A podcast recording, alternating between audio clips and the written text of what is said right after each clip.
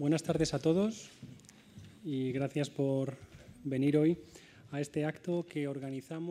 شراكتكم في هذا هذه الجلسة التي تنظمها ينظمها البيت العربي بالشراكة مع الوكالة الإسبانية للتعاون الدولي والمبادرة النسائية يوروميد ومعنا مديرتها وبالنسبة لي فرصة سعيدة لتقديم هذه الجلسة هذا النشاط الذي ننظمه بالشراكة وأنا خبير باروندو وأنا على رأس قسم التعاون مع العالم العربي وآسيا في وكالة التعاون الإسبانية.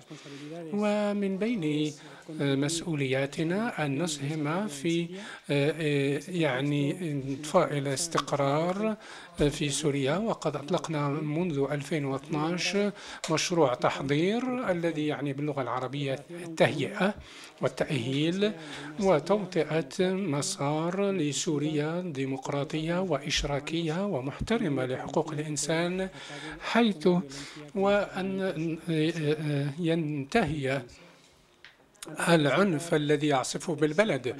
وقبل تقديم السادة المتدخلين أريد أن أشكر دعم البيت العربي ومديرها سيد بيدرو بيينا وفريقه الذي جعل ممكنا هذه المائدة المستديرة الذي التي دعونا إليها في المقام الأول شخصا من انطلاقا من المؤسسة التي يمثلها وهو الاتحاد الأوروبي وأداة السلم والإستقرار كوفي تردي والتي كنت أشرت إليها من قبل ومن جهة أخرى السيدة ويليام هانس وهي الرئيسة المشاركة في المبادرة النسائية في يوروميد والتي تقوم أيضا بنشاط في إطار برنامج تحضير الذي سيتحدث عنه أيضا السيد سانتياغو والذي أتى من بروكسل لمشاركتنا اليوم. وفي النهاية سيتدخل شخصان هامان بارزان وهم أعداء الأبسي دليل. أبسي كأداة سمحت بالنسبة للجندر وهي كأداة سمحت ليس بالنسبة فقط للسياق السوري لكن أيضا بالنسبة لإشراك مواضيع الجندر في الدساتير. بالنسبة للمساواة بين الجنسين. البروفيسور إبراهيم يعمل في جامعة دمشق ولم يكن سهلا أن يشارك كل الجميع في هذه الفعالية لأسباب لوجستية وأمنية ولكننا نجحنا في ذلك في كل الأحوال. وهذه الفعالية طبعا هي ثمرة دعم الاتحاد الأوروبي وبالنسبة لمشروع الإسباني هو ممول بالمناصفة مع الاتحاد الأوروبي بالإضافة إلى سيدا وهي التعاون وكالة التعاون السويدي وسيد أي المبادرة النسائية في يوروميد الفعاليات التي تقوم بإنجازها الوكالة التعاون الإسباني هي تندرج في برنامج مسار وهذا باللغة العربية درب أو مسلك وطبعا نحن لا نريد من خلال هذا البرنامج فرض أو إملاء أي صيغ اقتصادية أو سياسية على منطقة الشرق الأوسط وشمال أفريقيا بل فقط مشاطرة تجارب. وانطلاقا من المشروع المبادرة النسائية يوروميد فإن مجموعة من المحامين والنشطاء حقوق الإنسان السوريين وفدوا على مدريد للاطلاع عن كثب عن دور إسبانيا في سياسات النوع الاجتماعي وكيف تمكنا في بلدنا من إدراج المساواة في تشريعاتنا وكيف أيضا آه، يمكنهم أن يطلعوا عن كتب عن حيثيات العملية الانتقالية السياسية وما يمكن أن يستقوه من استفادات آه، مع احترام الفروق والخصوصيات. وذلك من خلال هذه الزاوية المزدوجة بحيث أن هل عملية العملية الانتقالية التي عرفها بلدنا يمكن آه، الاستفادة منه في إسبانيا. وأيضا كيف تم لنا إدراج مقاربة الجندر في تشريعاتنا. في نهاية المطاف سنكون هناك لمحة إلى الدليل سي آه، الذي تحدثت آه، أشرت إليه من قبل و هذا آه، طبعا سيسمح لنا بالتعرف عن وضع آه، حقوق النساء السوريات. وأيضا هذه المناسبة نغتنمها لكي نقدم رسميا في إسبانيا هذا الدليل دليل ABC وذلك لإدراج مقاربة الجندر في الدستور. وهو أول كتاب مؤلف ثمرة عدة سنوات بزعامة شبكتنا المبادرة النسائية EuroMed ومن بين مؤلفيه آه، بعض الحاضرين في هذه المنصة وبشكل خاص السيد إبراهيم. دون أن أطيل عليكم أعطي الكلمة للسيد سانتياغو روبليس وهو كما قلت في البداية هو عضو آه، في آه، أداة السلم والاستقرار التابعة للاتحاد الأوروبي ومن بين مهامه تعريف أجوبة لأزمات سواء في أمريكا اللاتينية أو البلقان أو الشرق الأوسط. وهو آه، طبعا له خبرة طويلة في بالنسبة لتقييم المخاطر السياسية والنزاعات وغير ذلك. وقبل وظيفته الحالية فإنه اشتغل في البرلمان الأوروبي وفي وكالة التعاون الإسباني. لكم الكلمة. كما قال السيد خبير فالمشروعان اللذان يقدمان اليوم يشكلان جزءا من جهد وهو برنامج تحضير الذي طرحته المفوضية الأوروبية منذ عامين وما سأقوم به فسوف هو الحديث عن السياق الذي تم فيه العمل وبذلك بالنسبة لأداة السلام والاستقرار والتي تتكفل بأمور للسياسة الدولية هي وحدة مهمتها إعطاء إجابة على القرارات السياسية للاتحاد الأوروبي سواء الخدمة الخارجية بالاتحاد الأوروبي وكذلك فريق الممثلة السامية السيدة موغريني والعمل على طرح مشروعات على المدى القصير وذلك لإعطاء إجابة أو رد على نزاعات موجودة أو نزاعات سيكون لها خطورة كبيرة في المستقبل. وفي حالة سوريا فالنزاع قائم وتهمنا الحالة وبشكل كبير. وهناك جهد من قبل الاتحاد الأوروبي ومن قبل البلدان الأعضاء ولكنها مبادرة من نوع خاص ومجددة في ذات في ذات الوقت. بالنسبة لمسألة وأنا أتحدث هنا عن مسألة تمويل تلك المشروعات والفكرة الأصلية نبعت من عامين في سياق مختلف عن الآن وكنا نرى فيه بتفاؤل أكبر مستقبل الأزمة السورية. بمعنى وجود أبواب مفتوحة حول اجتماعات جنيف واحد واثنين وحينئذ تم التفكير في أنه لابد أن نبدأ من وضع الأسس لإعادة بناء هذا البلد ولخلق مجموعة من القدرات والأشخاص المؤهلين الذين لديهم استطاعة للعب دور إن لم يكن أساسي في مسألة إدارة وتسيير البلد. كان هذا هو السياق الذي تم فيه طرح الفكرة منذ عامين وسنرى كيف أن كل هذا تغير إلى درجة ما. ولكن الهدف العام هو الإعداد للمرحلة الانتقالية والدعم والتكوين التأهيل لمواطنين سوريين لديهم التزامات حتى يشغلوا مناصب على مستويات مختلفة من الحياة العمومية. المسألة ليست قيادة ولا ريادة ولكنها جهد عام. كي يكون في كل قطاع من القطاعات أشخاص يستطيعون أن يديروا البلد والهدف كما قال السيد خبير من قبل. هو أن تكون هذه المسيرة الانتقالية تجاه تجاه الديمقراطية مسيرة ديمقراطية مسيرة سلمية على كل المستويات. وبالرغم من أنه منذ تلك اللحظة الوضعية ساءت هذا ليس أمر نتشكك فيه فالوضعية هي أسوأ ونرى نهاية الحرب الأهلية أبعد مما كنا نراها من قبل. وآخر وقف لإطلاق النار سقط اليوم آه، والفكرة في هذه الحالة هي إنشاء قدرة نابضة عند بعض الأشخاص يكون لديهم استعداد بعد الحصول على السلام في أي وقت من الأوقات.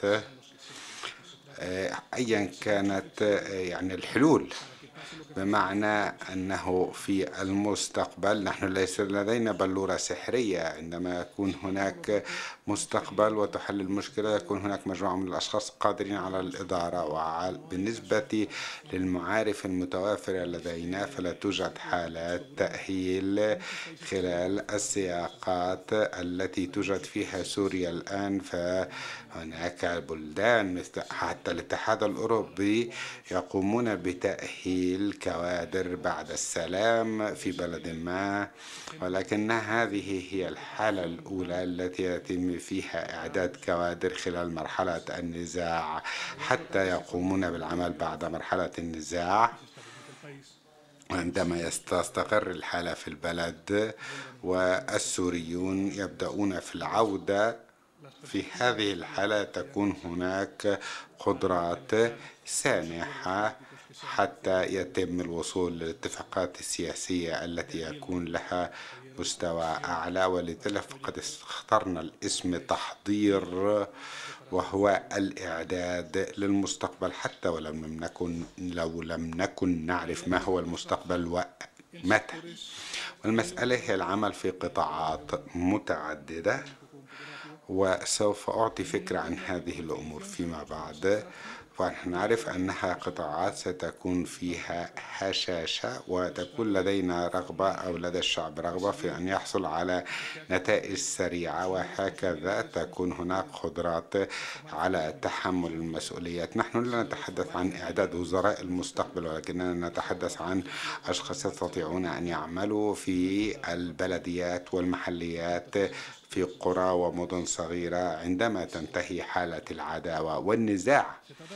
المسألة هنا هي أن نقوم بجهد لا أعرف أنها مسألة إعادة بناء أم مسألة حماية لما يمكن أن يسمى الهيكل الاجتماعي في البلد بمعنى أن يكون هناك شبكة من المؤهلين الذين لديهم القدرة على أن يقوموا بإعادة البناء المادي والسياسي وهو أمر صعب أن يتم هكذا الأمر ولكن أساس كل هذا والفكرة يعني التي توجد خلف كل هذا الأمر هو أن تكون هناك مرحلة انتقالية سياسية وأعتقد أننا الإسبان نستطيع أن نقدم خبرتنا في هذا الصدد. المسألة ليست أن نقوم بالتوقيع على معاهدة أو اتفاقية لا هذا أمر يعتمد على أن يكون هناك أشخاص ملائمين في سياق ملائم ويقومون بتغيير أو إصلاح في بلد ما. ولذلك فهناك تركيز من الاتحاد الأوروبي عندما تكون هناك مجموعة من المقترحات وتقدم مشروعان للحصول عليها منها تحضير. ونحن كنا نبحث عن أشخاص لديهم التزامات بإعادة بناء بلدهم وأن تكون لديهم علاقة مباشرة مع الواقع السوري لأن هناك ميل دائم عندما يتم التعامل مع مناطق النزاعات وهي مسألة التعامل مع المهجرين أو الموجودين في الخارج أو في المنفى من هذا البلد أو ذلك أو ذاك. ولكن مسألة إعادة بناء العراق رأينا فيها مدى محدودية العمل مع أولئك الذين يوجدون في المهجر من العراقيين. ولذلك فإن المنتفعين من هذه المشروعات هم سوريون في معظم الحالات والحالة أمامنا في الوفد السوري جميعهم أو معظمهم يعيشون في سوريا أو يعيشون في البلدان المجاورة الأردن ولبنان وتركيا تحديدا. ولذلك فنحن نخاطر بطبيعة الحال لأنه يتم تأهيل الكثير من الناس ولكن لدينا قدرة على الاعتقاد بأنهم سيعودوا إلى بلدهم فيما بعد ويريدون أن ينخرطوا في العملية السياسية وفي ماذا يعني يعني ما هو مردود هذه المشروعات؟ لقد وقعنا خمسة مشروعات في هذه الحالة قدمت من قبل أيسيد قبل الوكالة الإسبانية للتعاون الدولي ومن قبل المبادرة النسوية ليوروميد وهي حول موضوعات ولكن من الأهمية بمكان أن نرى أن نفس الموضوع كيف يتم طرحه من منظورين مختلفين. كيف أن هناك مجموعتين يمكن أن يكون لكل واحدة منها نفس منظور مختلف حول نفس القضية؟ هناك سيمينارات وورش ليست فردية ولكننا دائما ما نصر على أن تشكل جزءا من برنامج تأهيلي تكويني له هيكل بداية نهاية واتجاه ليست المسألة أن نأخذ عشرين شخص ونؤهلهم في مسألة التشريعات العمومية أو حل النزاعات ولكن أن يكون هناك آه، تكوين وتأهيل خلال شهور لمجموعات من الأشخاص في إطار معين وربما نستمر لمدة سنوات وهناك أيضا عمليات إشراف لأن هناك عمل على المجموعات عمل مع أفراد.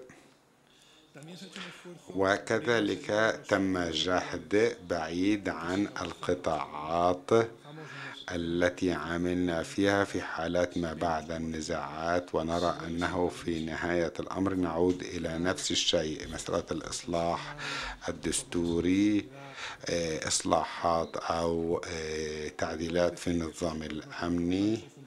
لا أعني أنه لن يتم التعامل مع قطاعات مثل قطاعات الأمن مثلا وتحديدا يتم العمل في هذه القطاعات ولكن هناك مجهودات للسير أو الاتجاه إلى ما هو أبعد. والأهمية هنا سنراها عندما تتم مفاوضات كبيرة أو عالية المستوى.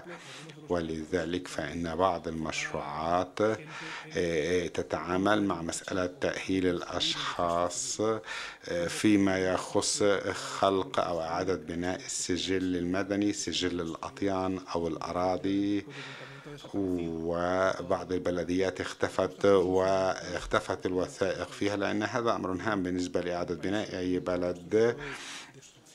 وذلك إذا ما كانت الحالة هي حالة دمار متدرج كحالة سوريا ولذلك فقد حاولنا أن نقوم بعمل بعمل تدعيمات أو تأهيلات فيما يخص اللامركزية أو اتجاه اللامركزية لأن سوريا هو بلد مركزي ولذلك فنحن لا نعتقد في أي اتفاق لا يتحدث عن المركزية واللامركزية أو مسألة الضرائب مسألة بد من وضع قوانين كي تدخل للدولة يعني أموال بمعنى أن هذا سيتم الحديث عنه خلال ثلاثين شهرا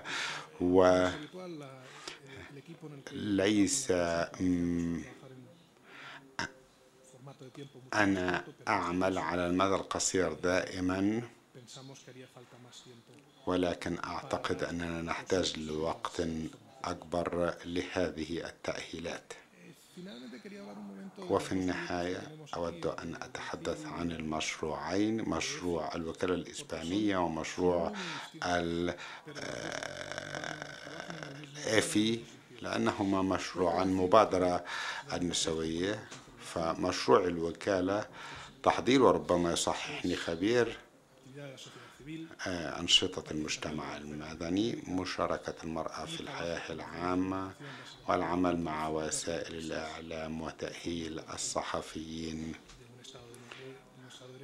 كي يعملوا في دولة قانون وديمقراطية حية بعد الفترة الانتقالية. وهذا هو المثال على أننا لن نتعامل مع صفوة ولكننا نخلق النسيج الذي سيعمل خلال فترة الديمقراطية. لأن هذا سيكون تأهيل لأكثر من 1200 شخص وهذه الشبكة واسعة وأعتقد المفوضية الأوروبية رأت هذا الأمر هام لأنه كان هناك تركيز على التكوينات أو على المفهوم الشامل للتكوين خلال شهور وأن لذلك علاقة ببرنامج مسار الذي ترعاه الوكالة الإسبانية للتعاون الدولي لأجل التنمية.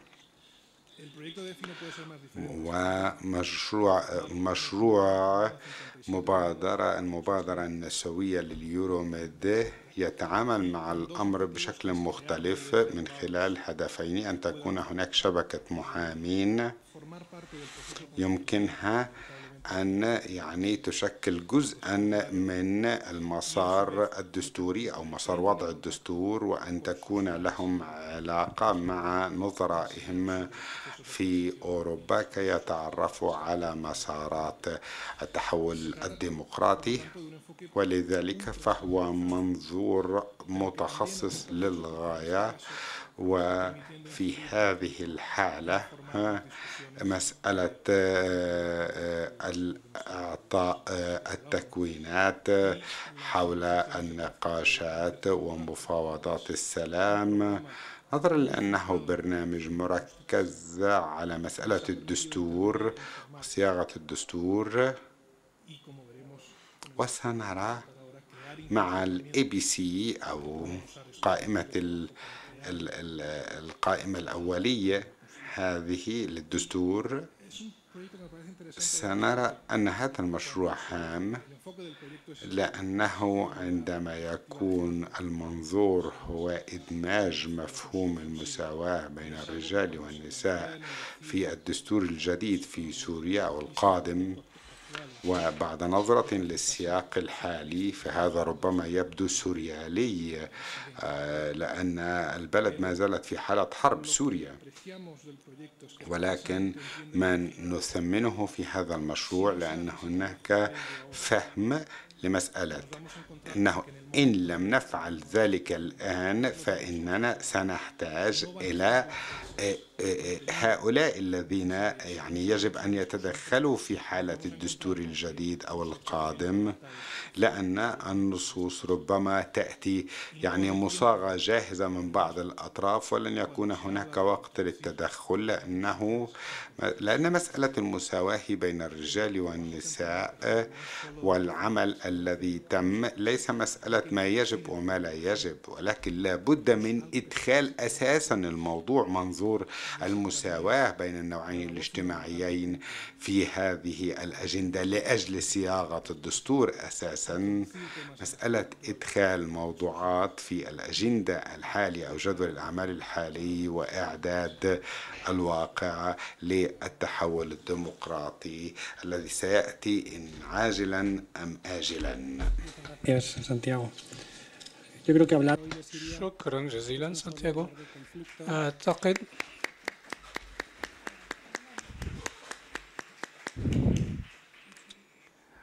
أعتقد أن الكلام عن سوريا اليوم ليس فقط للحديث عن النزاعات بل أيضا للحاجة عن إعادة بناء نسيج اجتماعي متضرر. ولدينا هنا آه، عدد من الخبراء وأنا نفسي آه، آه، أشرت إلى هذا هذا الجانب في الاجتماع الذي عقدناه أمس. وعندما نتحدث عن إعادة الإعمار في كثير من الأحيان ما يتبادر إلى ذهننا إعادة إعمار المادي. والعقاري والبنى التحتية لكن هناك جوانب أخرى هامة أيضا وهو النسيج الاجتماعي وكيفية تأهيل الجيل الجديد من السوريين الذين يجب أن يطلعون بمهامهم والحلول السياسية التي ستكون على عاتقهم وإن بدت بعيدة الآن. الآن آه، السيدة هانس وهي الرئيسة المشاركة في المبادرة النسائية لليوروميد وهي شاركت في تأليف هذا الكتاب المرجعي وذلك لإدراج مقاربة الجندر في الدساتير. وبالإضافة إلى كون هذا الكتاب أداة هاما جدا ورائدا أعتقد أن ستكون هناك فرصة للمشاركة في نقاش مع السادة الحاضرين السيدات الحاضرات للحديث عن دور النساء في عمليات الانتقالية الديمقراطية وما هو الدور الذي من الممكن أن تطلع به المرأة السورية في المرحلة التي نتمنى أن تكون قريبة للتغير من الدكتاتورية إلى الديمقراطية بمشاركة كل الفعاليات وكل الفاعلين. وخلال على مدى مسيرتها المهنية السيدة هانس كانت باحثة وأيضا أستاذة علم الاجتماع وشاركت في كمستشارة لحقوق المرأة في عدد من الوزارات في فرنسا وألفت عدد من الكتب وسواء لوحدها بمفردها أو بمعية آخرين. وكل ذلك في إطار منح تحرير المرأة وآخر هذه المؤلفات هذا الدليل ABC وهي طبعا تعنى بهذه القضايا منذ أمد بعيد وهذه والكلمة لك سيدتي.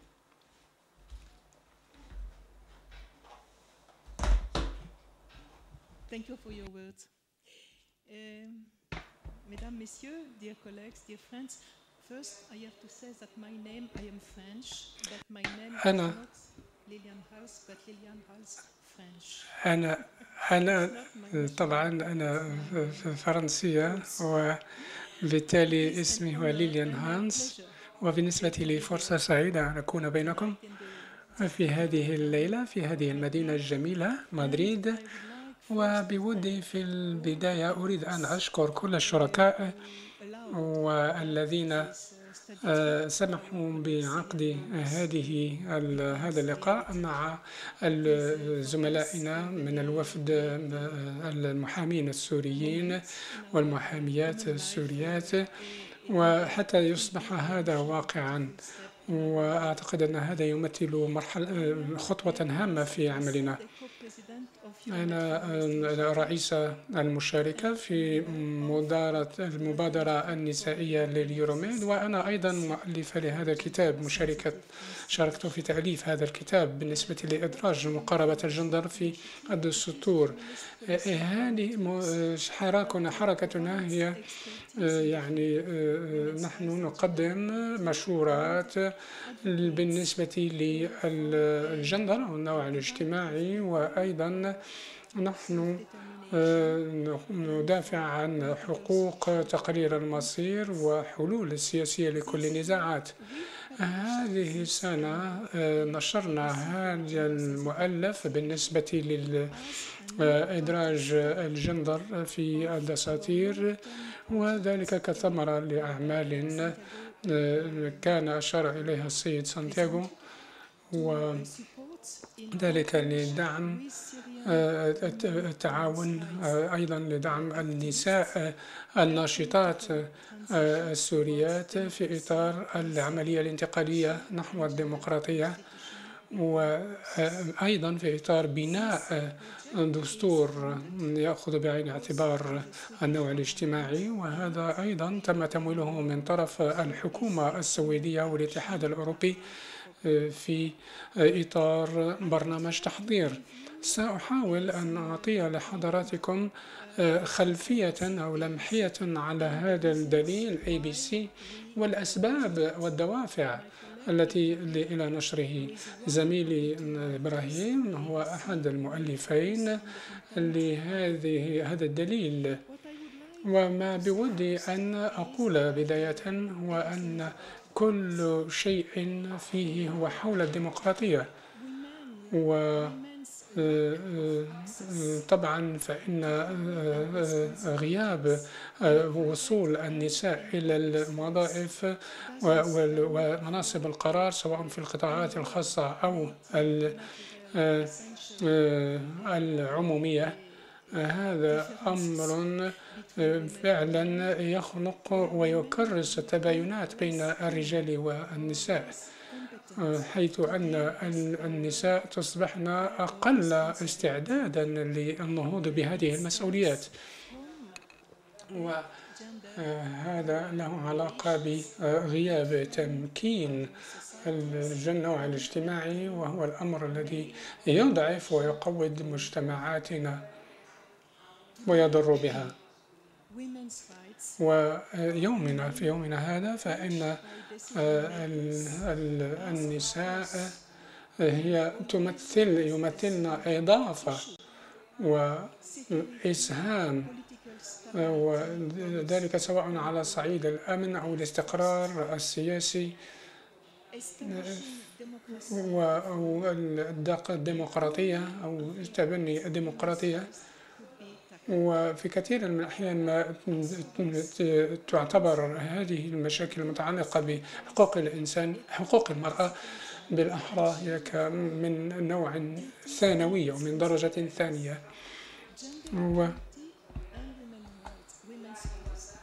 لهذا فإن المساواة بين الجنسين وحقوق المرأة لا تمثل فقط جزءا لا يتجزأ من الديمقراطية بل أنها جزء بنيوي من الديمقراطية. وفي هذا المنحى فإن الدساتير طبعا لها تكتسي أهمية جوهرية وهي تعني الحماية القضائية ضد التجاوزات السلطات السياسية وأيضا تمثل أدوات للأنظمة القانونية بشكل عام القضائية بشكل عام. وهذا يصب في إضفاء الانسجام بين الدساتير والتشريعات من جهة والقوانين والمواثيق الدولية حتى التي تبرز حقوق المرأة كحقوق كونية وجوهرية وضرورية في الديمقراطيات ولهذا فإننا نعرف أن الالتزام الصوري أو الرسمي غير كاف طالما أنه لا توجد سياسات تدعم دور النوع الاجتماعي. وفي كثير من البلدان فإن الانشغالات المتعلقة بالنوع الاجتماعي يتم معالجتها من منظور سياسي واجتماعي وقانوني من إطار زاوية الأعراف الدينية. وتقول والسيدة المحاضرة أن هذا طبعا كثيرا ما أوصلنا إلى ممارسات تمييزية ضد النساء.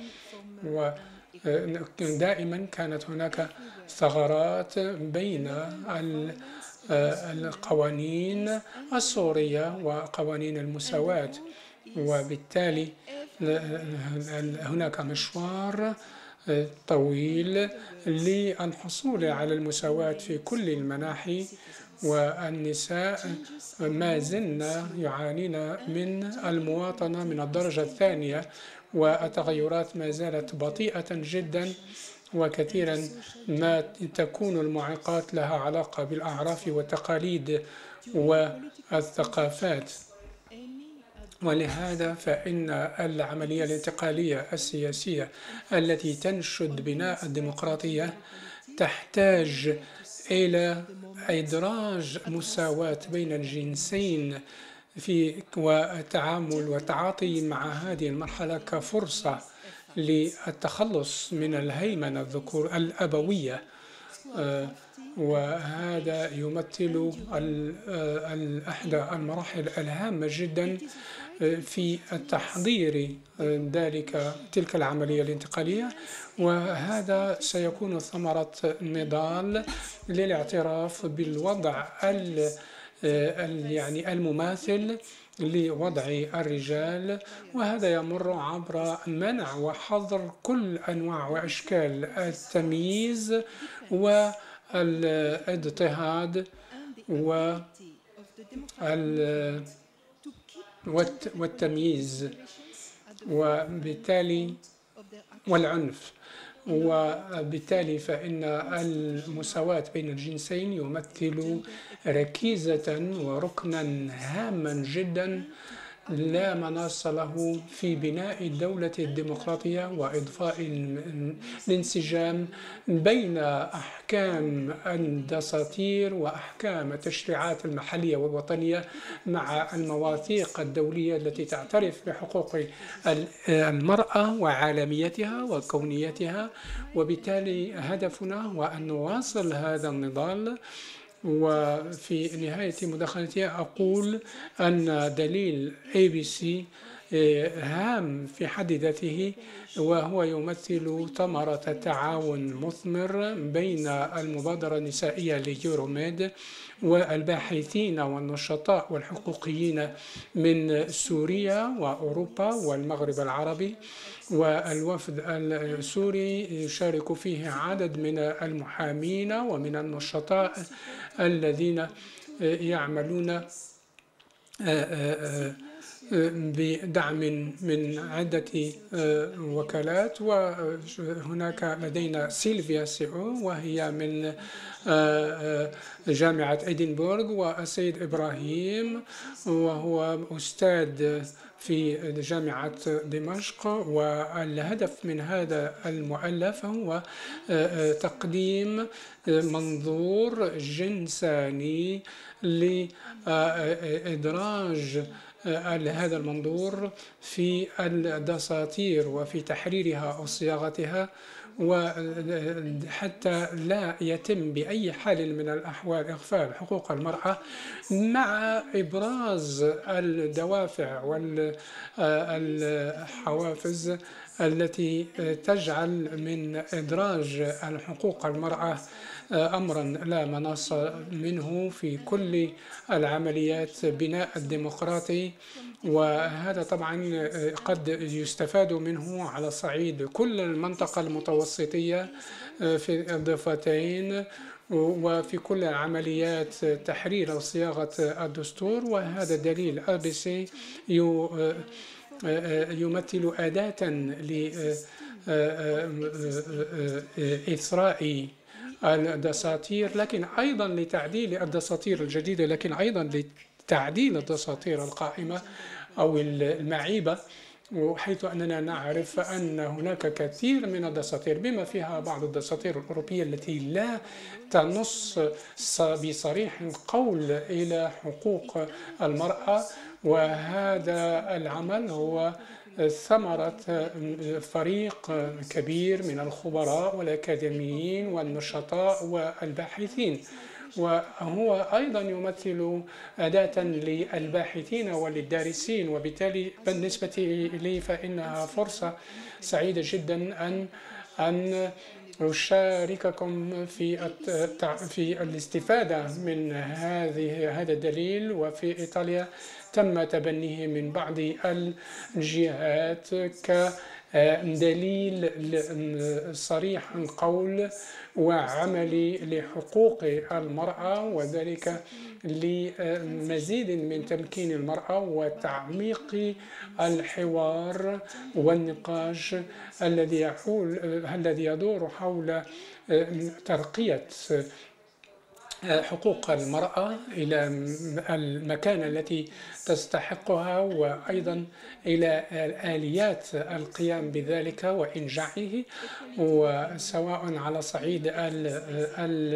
القوانين والممارسات وذلك سواء على صعيد الحقوق الثقافية أو الاقتصادية أو الاجتماعية أو المدنية أو السياسية. وأيضا يتم يقوم هذا هذا المؤلف بالتعريف منطلقات بسيطة مع إبراز ليس فقط أحكام الدساتير بالنسبة للمساواة بين الجنسين لكن أيضا من خلال إدراج المنظور الجندري. برمته. وانطلاقا من تعريف تشريع يعني نصوص تشريعية يمكن استعمالها لتحفيز عدم التمييز ضد المرأة وشرح اللغات اللغة والخطاب الدستوري الذي يجب أن يكون تكون عليه أن يكون وانطلاقا من توصيف الأحكام الدستورية والإستراتيجيات الدستورية التي تضمن إنفاذ الدستور بالإضافة إلى استراتيجية تقاطعية وأفقية وذلك لدفاع أو لترويج دستور يأخذ بعين الاعتبار النوع الاجتماعي وإلى أي حد من الممكن أن يكون ذلك نجاحا من الأهمية بمكان أيضا التنويه بأن صياغة هذا المؤلف أيضا شرحت الدور الذي نهضت به النساء في العمليات التغيرات السياسية المستمرة في البلدان المتوسط الجنوبي والقوة التي تحلت بها النساء لتزعم هذه التغيرات الديمقراطية. وهنا يتم التنويه بضرورة المساواة الفعلية والقانونية للنساء. ونحن نعتمد في هذا على في حراكنا على شرعية هذه المطالب وأيضا إلى السياقات المتشابهة للقمع الذي تعاني منه النساء في كل هذه المنطقة وذلك لتحفيز مبادرات نسائية لمواجهة المنطلقات المتزمتة والدينية والتقليدية وذلك من أجل خدمة بناء ديمقراطي وهو الضرورة التي أصبحت ملحة أكثر من أي وقت مضى. ونحن بحاجة لقيم للتضامن وحقوق الإنسان وتوزيع الثروة والعدالة وتنمية مستدامة في كنف السلام. ونحن كناشطات نسائيات يجب أن تكون النوع الاجتماعي في صلب كل هذه القيم لكي نحصل على تواصل يعتمد على التشبيك وعلى التضامن وعلى التطوع. وبالتالي فإن هذا الدليل ABC هو تعبير عن كل هذه الرغبات وهذه الإرادة.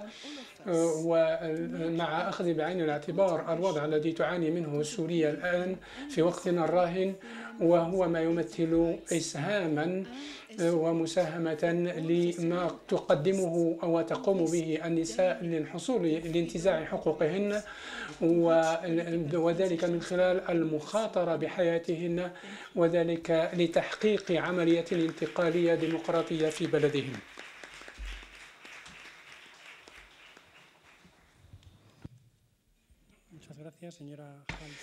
الآن شكرا جزيلا الآن الكلمة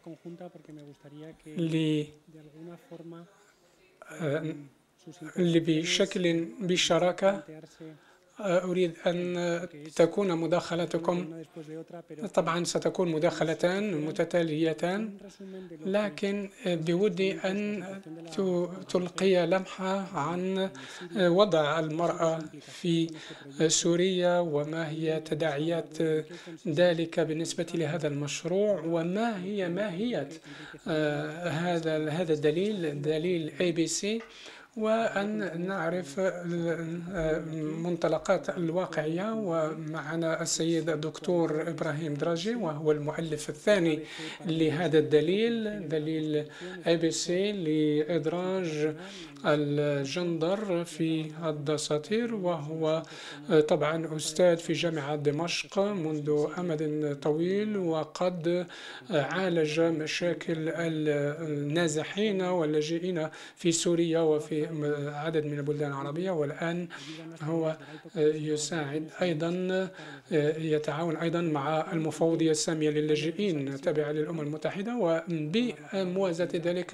ستأخذ الكلمة السيدة موسى وهي طبعا عضو من الوفد السوري الذي سيقضي معنا أسبوعا في مدريد للتعرف عن كتب عن التجربة الإسبانية وإدراج منظور المساواة بين الجنسين في تشريعاتنا. والسيدة موسى هي ناشطة حقوقية ومحامية ومتخصصة في قانون الأسرة والعنف المنزلي وعنف ضد المرأة وهي أيضا مؤهلة وعملت مع عدد من المؤسسات مثل وكالة تابعة للمفوضية السامية للاجئين ووكالات الأمم المتحدة للأنروا أيضا كانت عضو في لجنة المحامين عن السجناء. الرأي أو السجناء السياسيين في سوريا وقد ألفت أو شاركت في تأليف عدد من المؤلفات التي تدور أو تتمحور حول حقوق المرأة وبالتالي لكما الكلمة وشكرا جزيلا لكما ولباقي أعضاء الوفد عن يعني المشقة التي تجشمتموها للحضور معنا. شكرا. أنا آسف سأتحدث باللغة العربية.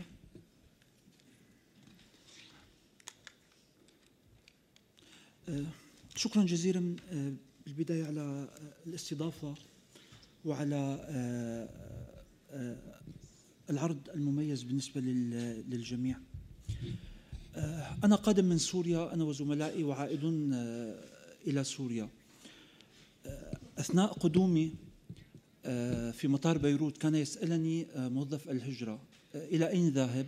فقلت له إلى مدريد فقال لي لماذا؟ قلت له لأتحدث عن قضايا الدستور. بمجرد أن قلت هذه الكلمة كأن قنبلة انفجرت في المكان برغم أننا في سوريا معتادون على القنابل بطبيعة الأحوال. ولكن قال لي من سوريا قادم من سوريا إلى إسبانيا حتى تتحدث عن قضايا الدستور وكأن شيئا غريبا. يعني فقلت له آه الآن لم يبقى أحد في العالم لم يتحدث عن الدستور السوري. وهناك عشرات النسخ عن الدستور السوري آه وربما السوريين آخر آه من يعلم بها. لذلك آه، إن تحدث السوريون ربما عن هذا الدستور أو عن هذه القضايا الدستورية فهو أمر هام حتى لو كان متأخرا وحتى لو كان ناقصا بشكل أو بآخر.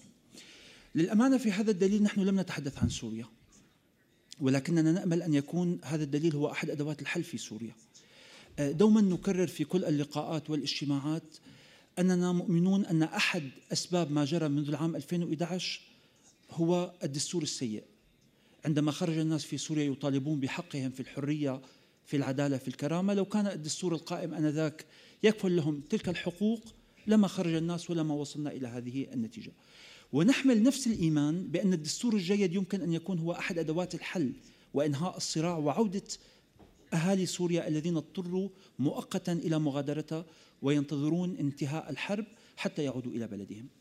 لكني سأتحدث الآن عن آه، هذا الدليل الذي كان لي شرف آه، آه، المساهمة بكتابته.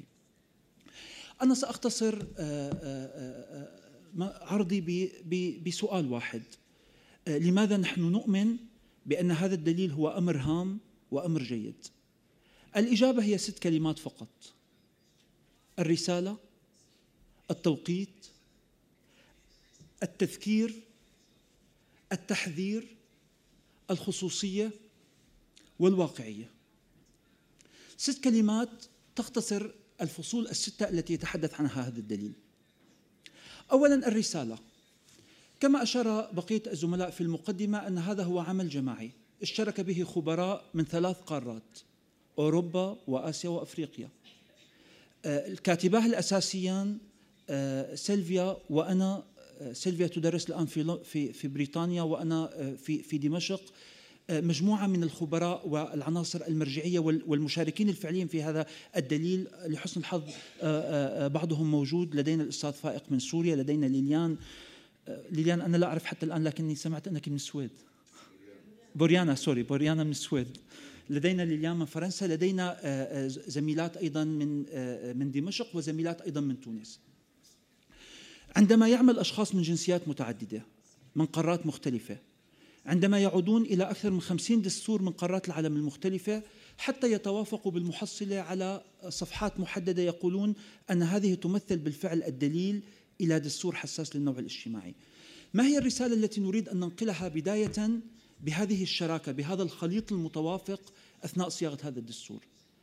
الرسالة الأولى التي نريد أن نقولها أن حقوق المرأة أن مبادئ الدستور الديمقراطي المتوافق مع منظور الجندر هي منظور عالمي. الجميع يؤمن بها وهي منظور عالمي ينبغي أن يستفيد منها الجميع. لا علاقة لها لا بخصوصيات ثقافية ولا باختلافات اختلافات أيديولوجية ولا بواقع سياسي سيء أو جيد ولا بواقع قانوني مختلف نحن نؤمن جميعا أن هذه قيم إنسانية مشتركة ينبغي أن تطبق على الجميع وينبغي أن يستفيد منها الجميع النساء والرجال على حد سواء. لم تكن كل الاختلافات اللغوية والفكرية والقانونية وال وكل شيء آخر عائق أمام تبني كلمة واحدة في هذا الدليل. فكانت بالبداية هذه رسالة أساسية آه، كنا حريصين بالفعل على آه، تقديمها في هذا الدليل، لذلك أسلوب كتابة هذا الدليل آه، باعتقادي هي أحد أيضا مظاهر قوته.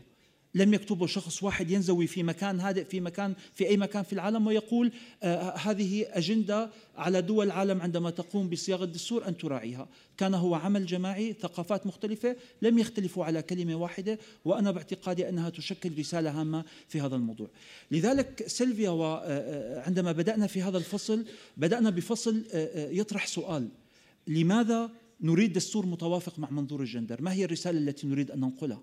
وما هي الرسالة التي نريد أن نقولها. وطرحنا طبعا آه، مجموعة من القضايا تصحيح التغييب التاريخي والاقتصادي بالنسبة للمرأة تمكين المرأة آه، آه، تناول مصالح المرأة المختلفة. والأهم نحن نقول أن هذا الدليل يصلح خاصة للدول بصورة أساسية في مرحلة ما بعد النزاع. وكما ذكرت ليليان أيضا للدول التي تريد أن تعيد النظر بدساتيرها إذا هذه هي الفكرة الأولى هي الرسالة التي أردنا إيصالها. الفكرة الثانية هي التوقيت. فيكتور هوغو هذا الأديب العظيم يقول كلمة هامة جدا ليس هناك جيش أقوى من فكرة حان وقتها. نحن نؤمن الآن تماما أن الدستور المتوافق مع منظور الجندر هذا هو وقته تماما. بالنسبة لكثير من دول العالم. تتابعون جميعا الآن موجة الديمقراطية التي عمت مجموعة من الدول. بالمناسبة لم تبدأ في العالم العربي على الإطلاق. ولكن بمناسبة هذه الموجة بدأت كثير من الدول تريد أن تصوغ دساتير جديدة أو تعدل دساتير قائمة. بعض الدول أرادت أن تستجيب مع الثورات التي حدثت بها وتقوم بصياغة دستور وتقول هذا دستور ديمقراطي يتوافق مع منظور الجندر. هناك دول حاولت التلاعب على الثورات. وتسويق دساتير جديدة بذريعة أنها دساتير ديمقراطية وتتوافق أيضا مع منظور الجندر. هناك دول حاولت استباق الثورات فحاولت إدخال تعديلات أو تبني دساتير حتى لا تصل أبواب الثورات إلى حدودها وإلى قصور حكامها. وهناك دول تحاول حتى الآن أن تزعم أنها في أفضل حال وليس لها علاقة بكل ما يجري. نحن في هذا الدليل نعتقد أنه جاء في وقته لأننا نريد أن نقول للجميع إذا كنت تريد أن تقوم بصياغة دستور فحاول أن تفعل هذا بشكل جيد. هناك مبادئ وهناك قواعد يتعين على الجميع الالتزام بها. حاول أن تفعل هذا بشكل جيد. لذلك نقول أن هذا هو التوقيت المناسب تماما. موجات الثورات العربية في العالم العربي يطلق عليها اسم الربيع العربي. في قوانين الطبيعة والفصول الربيع يسبق الصيف. بكل ما يحمل فصل الصيف من إشارة إلى النشاط وإلى الحيوية. الآن نحن نخشى أن بعض تجارب الربيع العربي تريد لا تنتقل بنا إلى صيف مشرق وإنما تعود بنا إلى خريف قاتم. ليست المشكلة طبعا بالثورات وإنما المشكلة بدول وطبقات مصالحها تتعارض مع الثورات وتريد أن تعود بنا إلى الوراء حتى بالنسبة للنساء. يعني هناك مسار يشعرنا بالخوف ولا نريد أن نصل إلى مرحلة يطرح النساء تحديدا عبارة ربما الماضي كان أفضل. أكرر المشكلة ليست بالثورات وإنما بالقوى المضادة للثورات. هذا الدليل في هذا التوقيت يريد أن يريد أن يشكل عنصر داعم في هذه المسائل. الرسالة الثالثة أو الكلمة الثالثة هي التذكير. التذكير. لماذا؟ كثير من الأشخاص كثير من الدول كثير حتى من المنظمات عندما نتحدث عن قضايا المساواة الجندرية يقولون نحن معكم نحن نؤمن بهذا لأسباب متعددة. البعض لأسباب أخلاقية سياسية أيديولوجية فكرية. نحن نقول للجميع هذا جيد وأمر رائع ولكن تذكر أنك ملتزم أيضا قانونيا وهذا ما نخاطبه للحكومات تحديدا. أنتم ملزمون بتبني دستور يتوافق مع منظور الجندر والقضية ليست لا اعتبار أخلاقي ولا أيديولوجي ولا منحة من حاكم ولا السباق لأي شيء آخر. لماذا؟ نحن عدنا في هذا الدليل إلى معاهدات حقوق الإنسان بالمجمل الدولية والإقليمية على حد سواء في قارات العالم المختلفة آسيا وأوروبا وأفريقيا وأمريكا. وعدنا إلى هذه المعاهدات وأبرزنا نصوص محددة. كنا نبحث عن ثلاث قضايا أساسية. كنا نبحث عن النصوص التي تتحدث عن المساواة والنصوص التي تتحدث عن عدم التمييز ونصوص مجهولة إجرائية موجودة في كل معاهدة تلزم الدول بأن تجري عملية تعديل لقوانينها ودساتيرها حتى تحترم مبدأ المساواة وعدم التمييز. حتى في المعاهدات الدولية هناك ظلم. نحن نبحث دوما عن نصوص شهيرة. يعني عندما نعود إلى اتفاقية السيداو أو عهد الحقوق المدنية والسياسية نذهب إلى النصوص الشهيرة التي تتحدث عن الحقوق. ولكن هناك نصوص إجرائية مهملة في آخر المواد تلزم الدول بالموائمة التشريعية تلزم الدول بإعادة النظر بدساتيرها وتشريعاتها. في هذا الدليل أعدنا الاعتبار إلى هذه النصوص المهمشة جمعناها سوقناها وقلنا للحكومات تفضلي أنت ملزمة قانونا طالما أنك صادقت على هذه المعاهدات.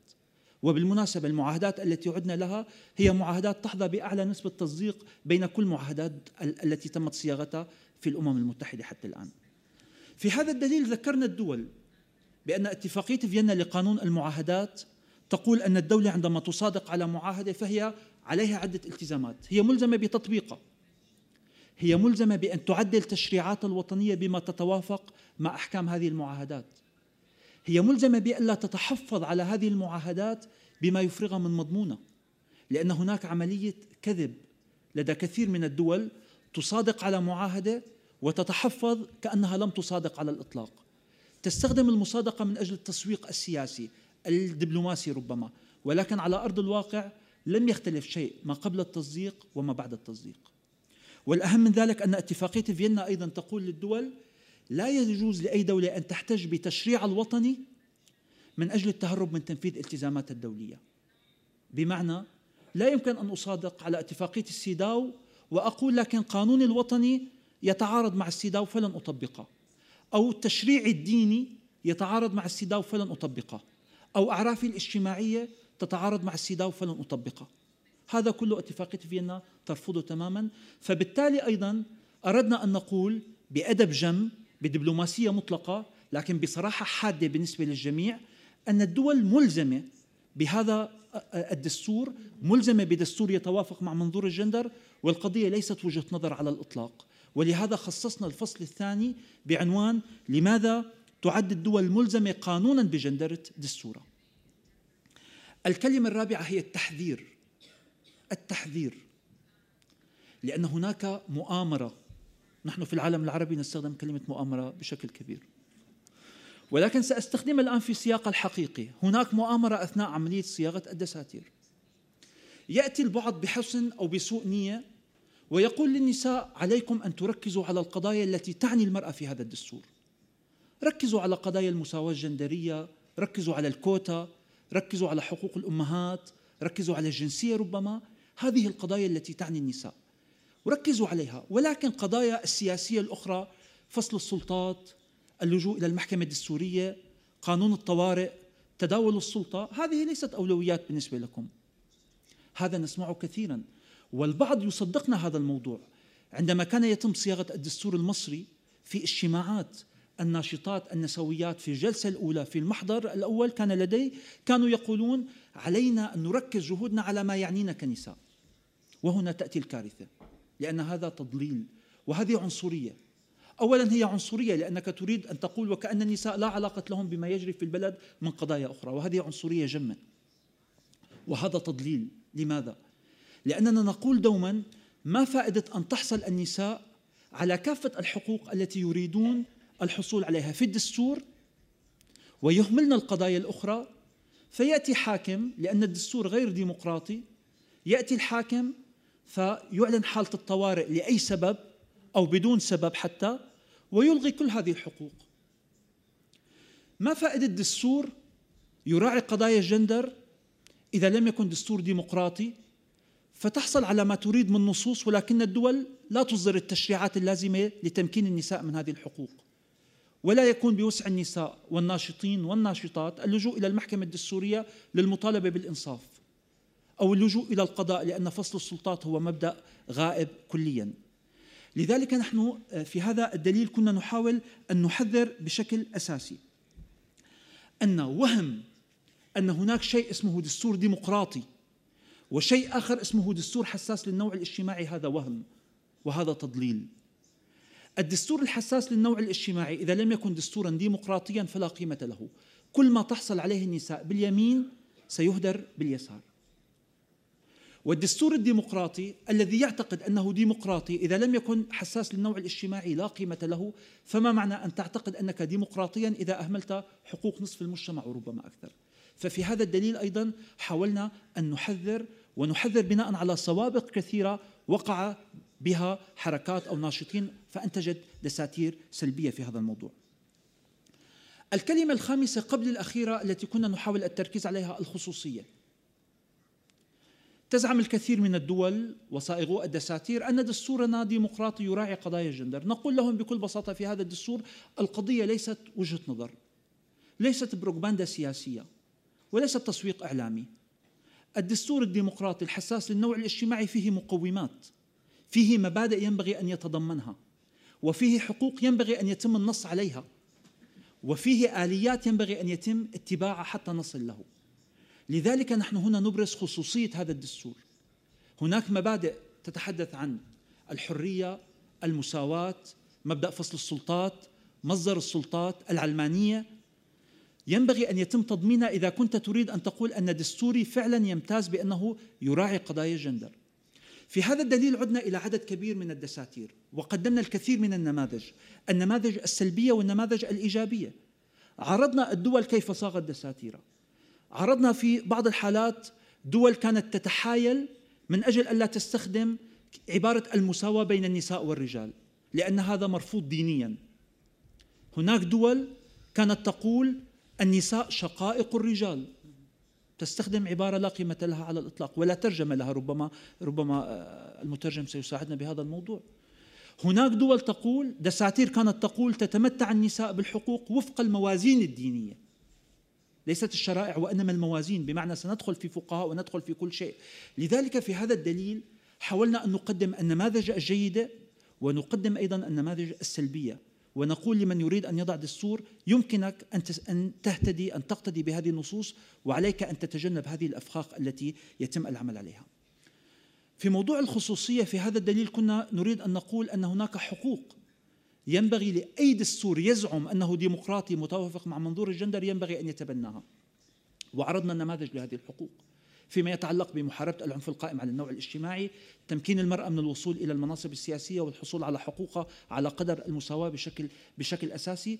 قدمنا نماذج مختلفة. على سبيل المثال عند الحديث عن آه، النسب ذهبنا إلى كينيا وجدنا أن دستور كينيا على سبيل المثال لا يتحدث عن كوتا ولكن يقول بكل بساطة أنه لا ينبغي في أي مجلس معين أو منتخب أن تكون نسبة أحد الجنسين تزيد عن الثلثين. بمعنى أن الثلثين يمكن أن تكون للنساء يمكن أن تكون للرجال. وجدنا أن دستور فنزويلا على سبيل المثال يعتبر أن العمل المنزلي الذي تقوم به النساء يشكل قيمة اقتصادية مضافة ومن حق النساء الدخول في التأمين الاجتماعي. وجدنا أن دستور الإكوادور يركز على قضايا أخرى ربما ذات صلة بحقوق النساء الحوامل الأمهات المرضعات. الكثير من الحقوق التي كان يتم الحديث عنها بشكل أساسي.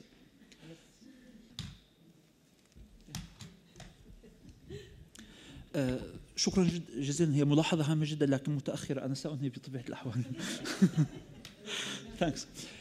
آه، لكن أنا فعلا سأنهي خلال دقيقتين.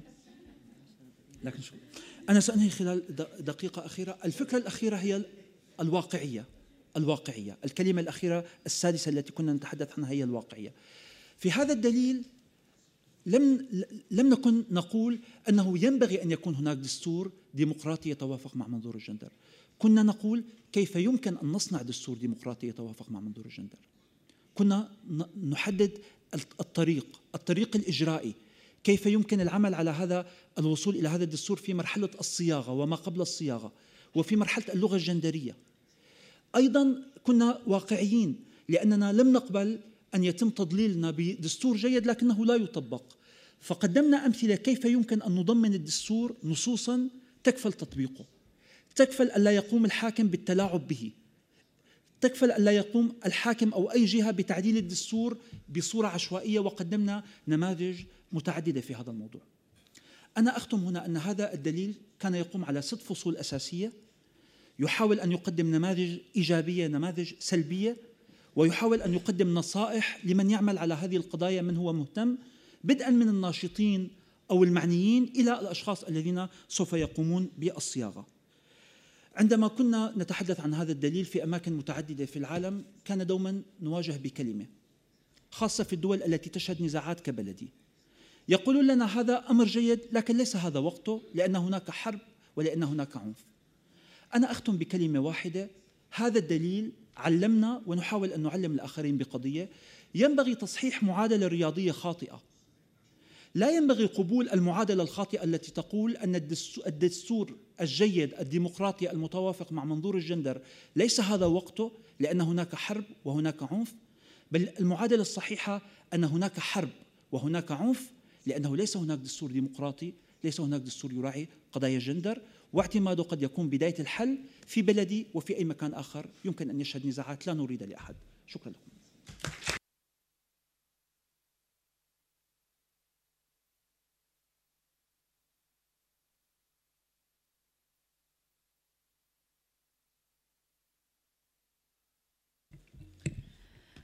بحب أشكر المبادرة النسوية الأورو متوسطية والوكالة الإسبانية والبيت العربي لإتاحة الفرصة لمجموعة المحامين السوريين إنه نكون معكم في آه، هذا المساء. هلأ أنا إجا حكي بآخر شيء آه، فأكيد الناس تعبوا وأخذنا من وقتهم. بحب أحكي شوي عن معاناة النساء السوريات على مدى قرون وأنا وحدة منهم رغم أني أنا محامية وناشطة. آه، كتير عانيت وناضلت كتير. لأقدر على الأقل آه، كون عايشة وحس بكرامتي لكن ضليت آه، ببلدي أعاني من أني ناقصة أهلية ومن الدرجة الثانية. وأي رجل سواء كان في العائلة أو بالمجتمع هو ولي وقيم علي وعلى تصرفاتي وسلوكي. فالنساء السوريات عانوا على سنوات طويلة من التمييز والعنف والتهميش والإقصاء وهذا الحال يستمر ويزداد سوءا مع هذه الأيام. وكما ذكر زميلي إبراهيم فإن الدستور السوري كرس آه، مبدأ آه، التمييز من وجهة نظري ضد النساء سواء كان الدستور الحالي أو السابق باعتبار أنه اعتمد على النص باعتبار الشريعة الإسلامية هي مصدر أساسي للتشريع وأحال قضايا الأحوال الشخصية وقضايا الأسرة إلى الديانات المختلفة فجعل من كل دين وطائفة له قانون خاص بالأحوال الشخصية. كما واعتبر أنه في كثير من النصوص بشكل مبهم يتحدث عن المواطنين بشكل عام دون الحديث عن مبدأ المساواة. الواجب ذكره بنص واضح وصريح في أي دستور وإلغاء التمييز ضد النساء يجب أن يكون سواء في ديباجة الدستور أو في أي مادة من مواد الدستور بشكل واضح وصريح كما والنص على سمو الاتفاقيات الدولية على الدستور الوطني. آه، حتى أن سوريا وافقت وانضمت لاتفاقية سيداو آه، منذ 2003 لم تجري أي تعديلات تخص القوانين التمييزية ضد النساء ورغم التحفظات إلا أن الحكومة السورية لم تقم بأي عملية تتفق مع التزاماتها الدولية كما أشار زميلي إبراهيم. آه، القوانين السورية آه، بمجملها تتضمن العديد من المواد التمييزية وأخص بالذكر قانون الأحوال الشخصية السوري أو قوانين الأحوال الشخصية السورية لأنه عندنا حوالي 13 قانون أحوال شخصية. آه، وهذه القوانين بين الطوائف والديانات فالمسيحيين الكاثوليك والبروتستانت والأرثوذكس والكلدان والآشوريين والأرمن لكل طائفة لديها قانون والطائفة الدرزية لديها محكمة مذهبية والمسلمين لديهم محكمة شرعية. فلا يوجد في في الدولة السورية قانون موحد آه، آه، للأحوال الشخصية مدني أو عصري يحكم قضايا الأحوال الشخصية. وتتضمن هذه القوانين الأحوال الشخصية لكل الطوائف والديانات تمييز صارخ ضد المرأة فتخضع النساء منذ الولادة حتى الممات آه، للولاية والقوامة للرجال في العائلة إن كان الأب أو الزوج أو الجد أو العم أو الأخ أو أي آه، درجة من الرجال من طرف الأب أو من طرف عائلة الأب. بالتالي تخضع النساء في قضايا الزواج والطلاق وتعدد الزوجات آه، وحضانة الأطفال آه، للتمييز وهذا التمييز مكرس في جميع القوانين كما أشرت لأنها قوانين دينية وليست قوانين مدنية. والشيء الملفت أنه المحاكم المسيحية في الكنائس تدار من قبل آه، الخوري أو رجل الدين ليس بقاضي. يحكم بالأحوال الشخصية آه، رجل الدين. لكن قضايا المحكمة الشرعية هو قاضي آه، معين كقاضي. بينما الأحوال الشخصية بالنسبة للمسيحيين في الكنيسة كل كنيسة على حدة. الكاهن هو من يحكم في قضايا الأطفال والإرث وقضايا الزواج وقضايا الطلاق وكل القضايا آه، الأسرية. إضافة إلى قوانين الأحوال الشخصية يوجد قوانين سيئة جدا فيما يخص آه، قضايا العنف وهي تركز وتشجع على آه، كافة أنواع العنف ضد النساء وخاصة قانون العقوبات السوري الذي يبيح القتل بذريعة الشرف وارتكاب الاغتصاب في الإطار العلاقة الزوجية وكما لا يوجد قوانين تمنع ممارسة العنف أو التحرش الجنسي أو تمنعها ضد النساء.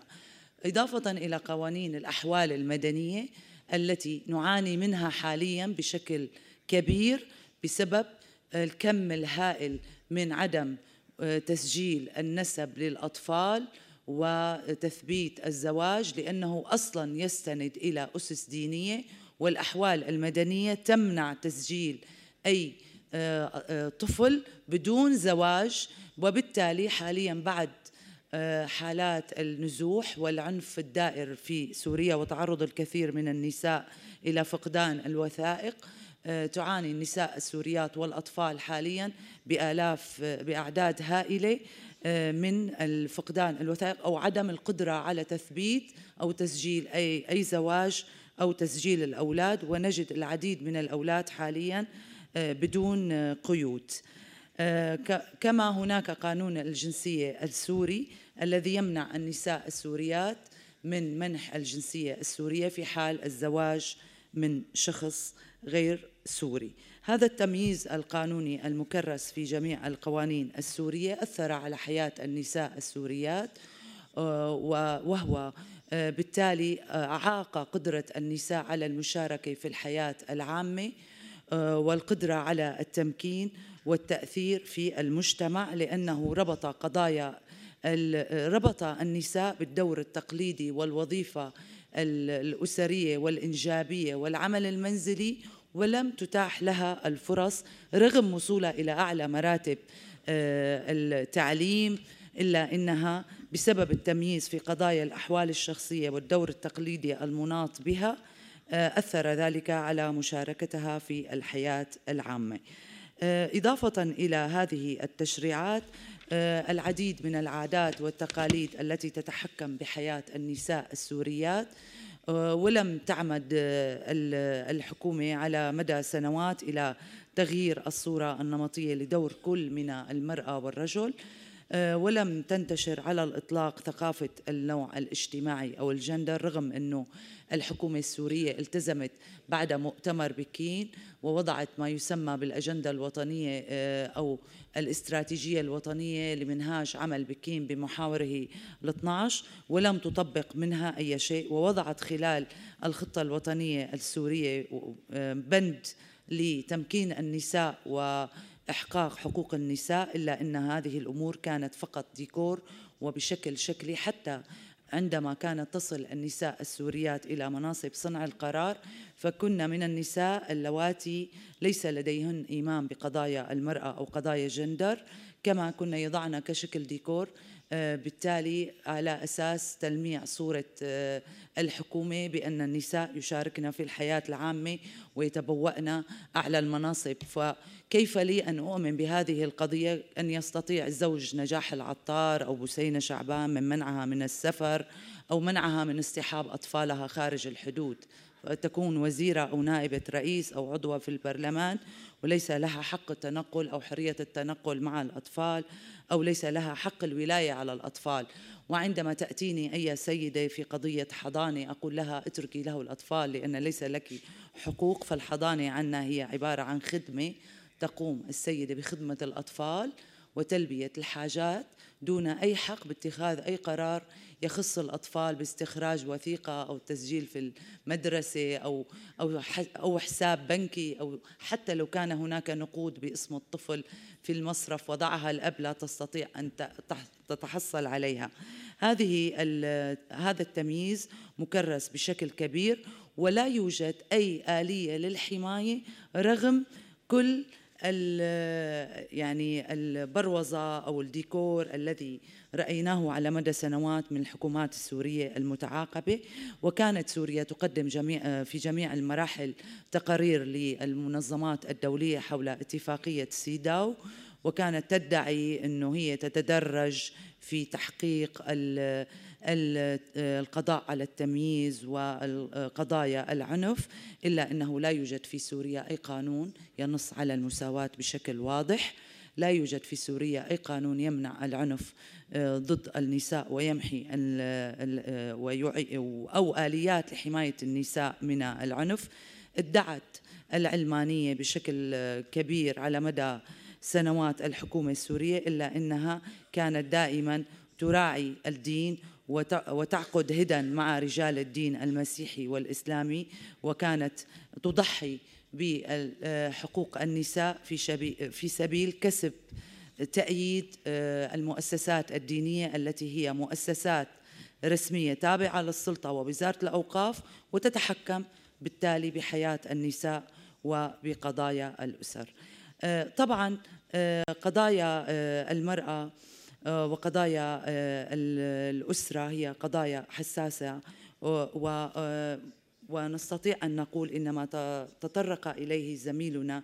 يعني يعنيني بشكل كبير كناشطة نسوية لأنني أجد في وجود دستور أو مبادئ إعلام مبادئ دستورية أو دليل دستوري آه، أستطيع من خلاله في المستقبل آه، أن أستغل آه، أستطيع أن أقول أستغل أو أستفيد بأن أناضل مع زميلاتي وزملائي في قضايا المرأة من أجل تغيير القوانين التمييزية لأنه في حال وجود دستور ديمقراطي مبني على حساس للنوع الاجتماعي أستطيع بحكم أولوية الدستور ودستور ويجب أن تكون القوانين السورية ملتزمة بما ورد بالدستور. أستطيع أن أطعن بهذه القوانين وأن أطالب بتغييرها بما ينسجم.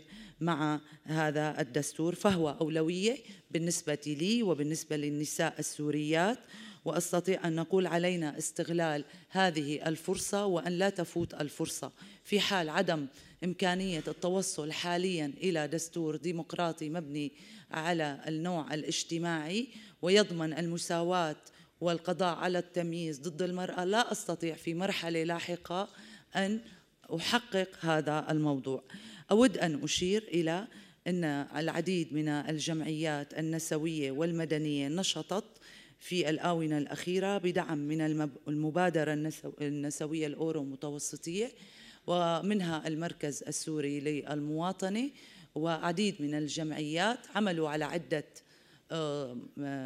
محاور محور الدستور محور إعلان مبادئ دستورية كما الإعداد لدراسات قانونية قام بها المركز السوري للمواطنة بأن حدد ما هي القوانين التمييزية والمواد التمييزية في القوانين السورية التي يجب العمل على تغييرها وبالمقابل في حال آه، كونه إنه في سوريا لا يوجد أي دعم قانوني للنساء المعنفات فيقوم المركز بالعديد من الخدمات لمساعدة النساء القانون آه، بشكل قانوني من قبل المحامين والمحاميات في المركز وبدعم من المبادرة والعديد من الجمعيات بتقديم المساعدة. نحن النساء السوريات في الوقت الحالي نعاني من فقدان الحماية وزيادة نسبة العنف الأسري والعام التعرض للاغتصاب والتحرش فقدان الوثائق عدم القدرة على التحرك. نحتاج إلى دعم قانوني كبير. فلذلك أشرت إلى المثال الجيد آه، والخدمة الجيدة التي تقدم من قبل مركز المواطنة والعديد من المحامين. أعمل مع مجموعة آه، أيضا آه، في هيلب لاين في خط ساخن. نقدم الاستشارات القانونية. لا يمكن أن تتصوروا الكم الهائل من القضايا التي ترد عبر الهاتف. تلقينا خلال هذه السنوات الماضية خلال فترة آه، العنف الدائر أربعة آلاف مكالمة من نساء تعرضوا هذا نحن كمرصد أو أعطي رقم دقيق تعرضوا لعنف بكافة أشكاله. تعرضوا لعنف جنسي اغتصاب تحرش واجبروا على ممارسة الدعارة. ونتعامل حاليا مع قضايا الإتجار بالبشر حيث يتم أخذ النساء الفتيات السوريات إلى لبنان والإتجار بهن آه، في آه، ويحتجنا إلى دعم ومساندة قانونية.